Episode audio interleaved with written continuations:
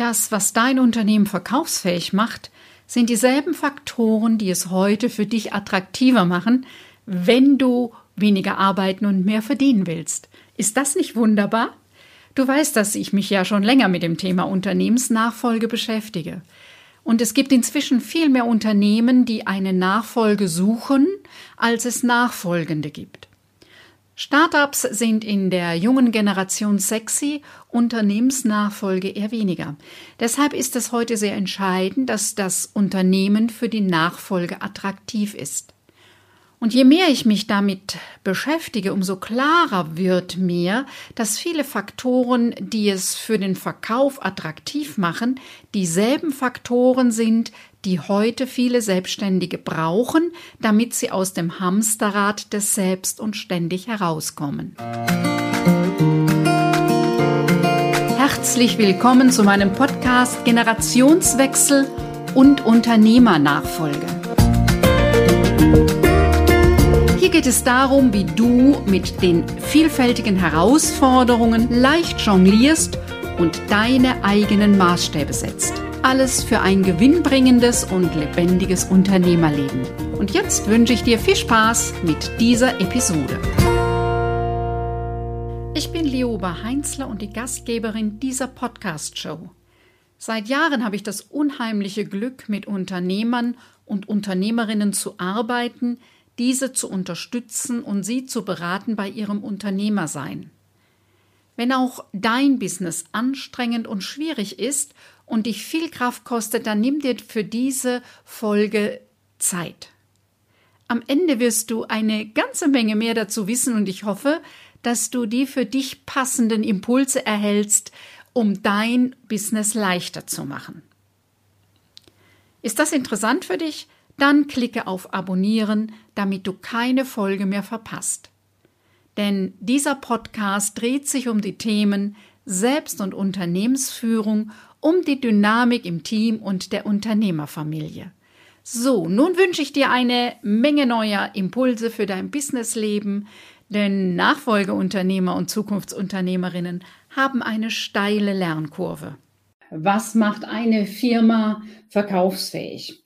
Das Wort Firma steht für Unternehmen, für Praxis, für Laden, für alles, wie du dein Business nennst. In unseren Köpfen, das erlebe ich da immer wieder, ist so die Vorstellung, äh, ein Unternehmen verkaufen ist eher was für die, eben ein Großunternehmen mit vielen Mitarbeitern haben. Ja, das war früher so.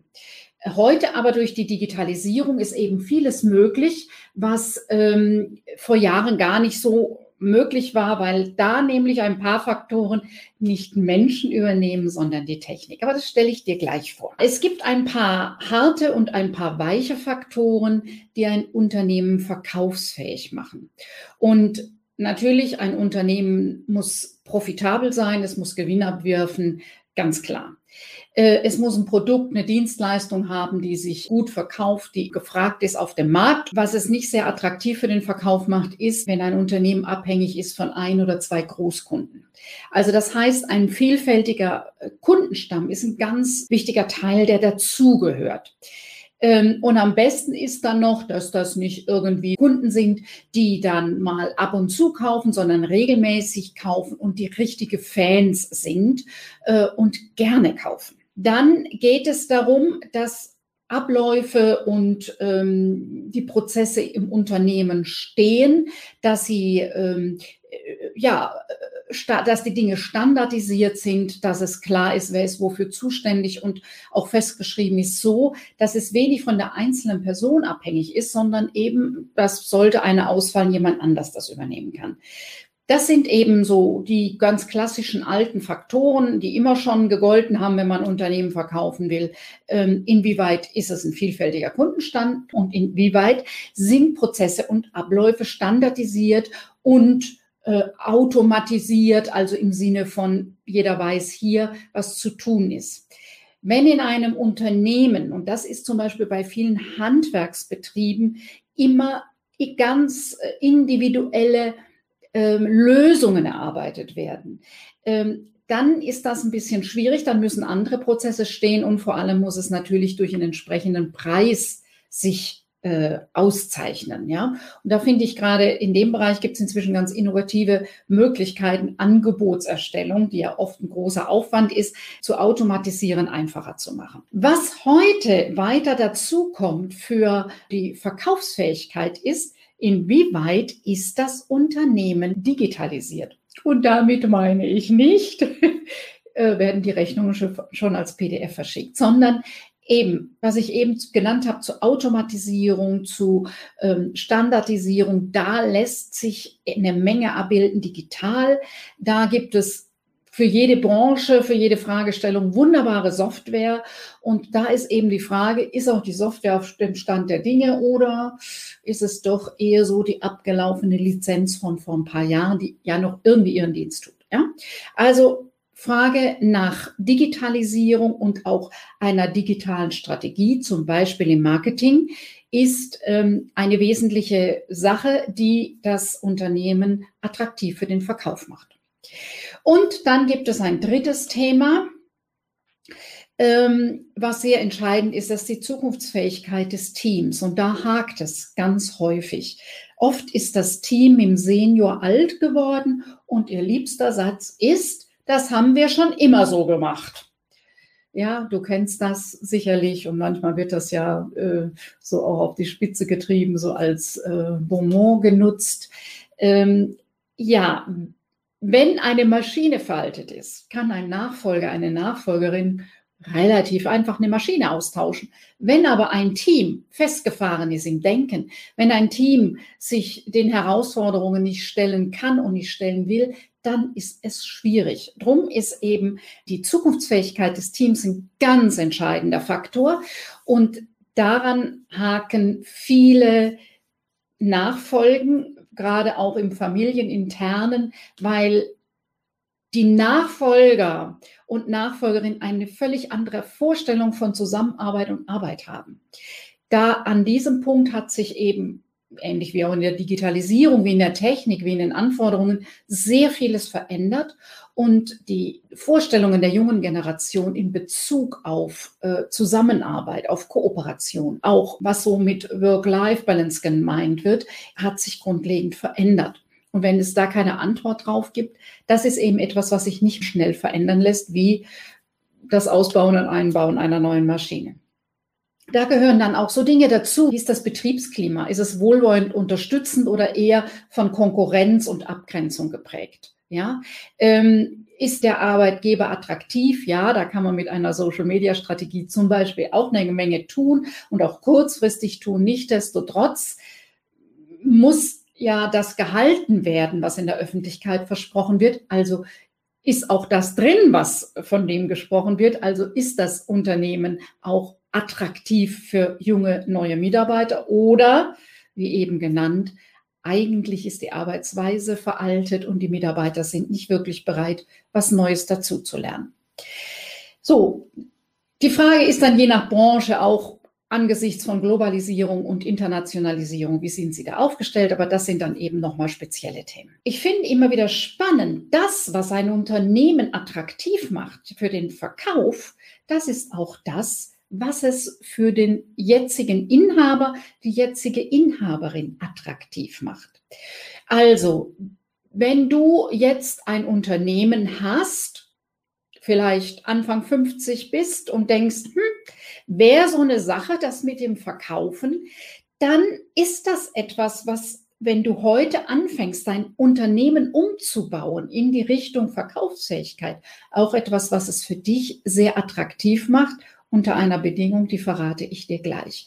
Ja, also gibt es bei dir standardisierte Abläufe? Sind Prozesse automatisiert?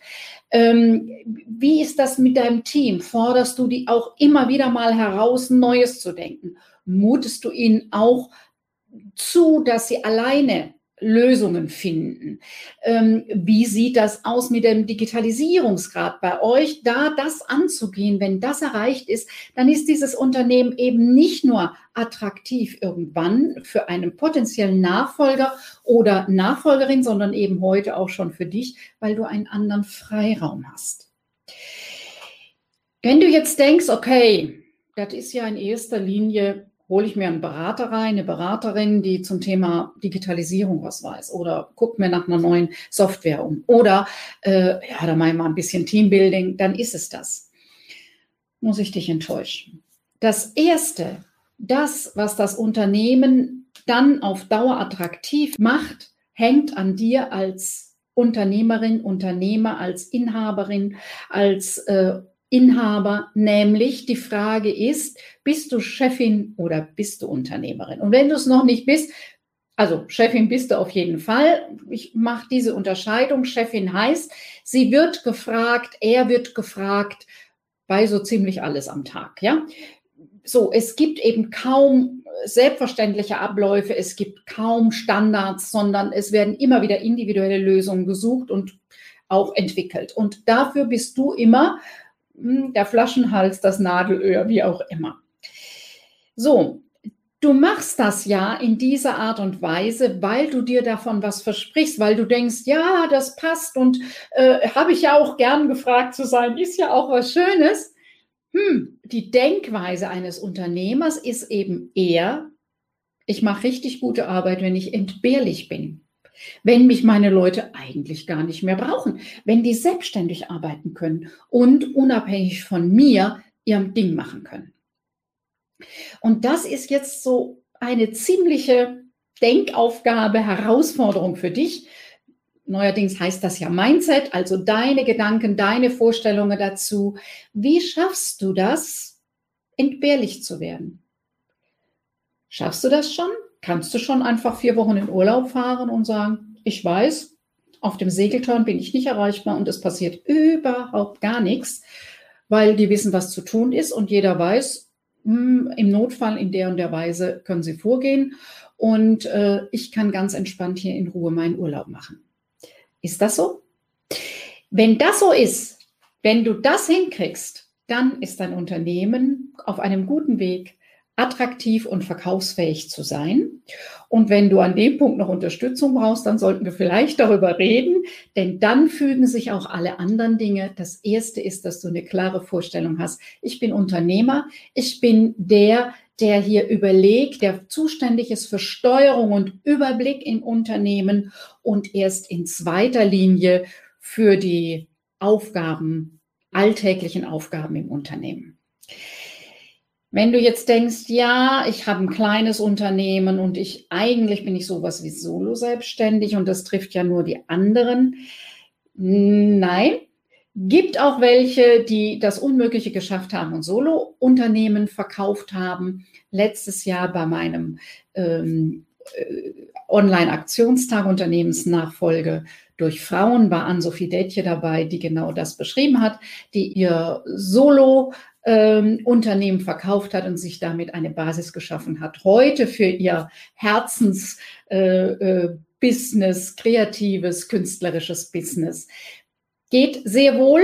Die Frage ist einfach, willst du das? Und wenn, geht es darum, dich auf den Weg zu machen. Wenn dich dieses Thema angesprochen hat und du wissen willst, wie du es für dich anpassen kannst, dann fülle unseren Selbsttest Always Busy oder Business aus. Danach erkennst du genau die Stärken und Schwächen in deinem Unternehmen. Den Link dazu findest du in den Show Notes. In der nächsten Folge geht es um unternehmerisches Know-how in digitalen Zeiten. Ich freue mich, wenn du wieder mit dabei bist.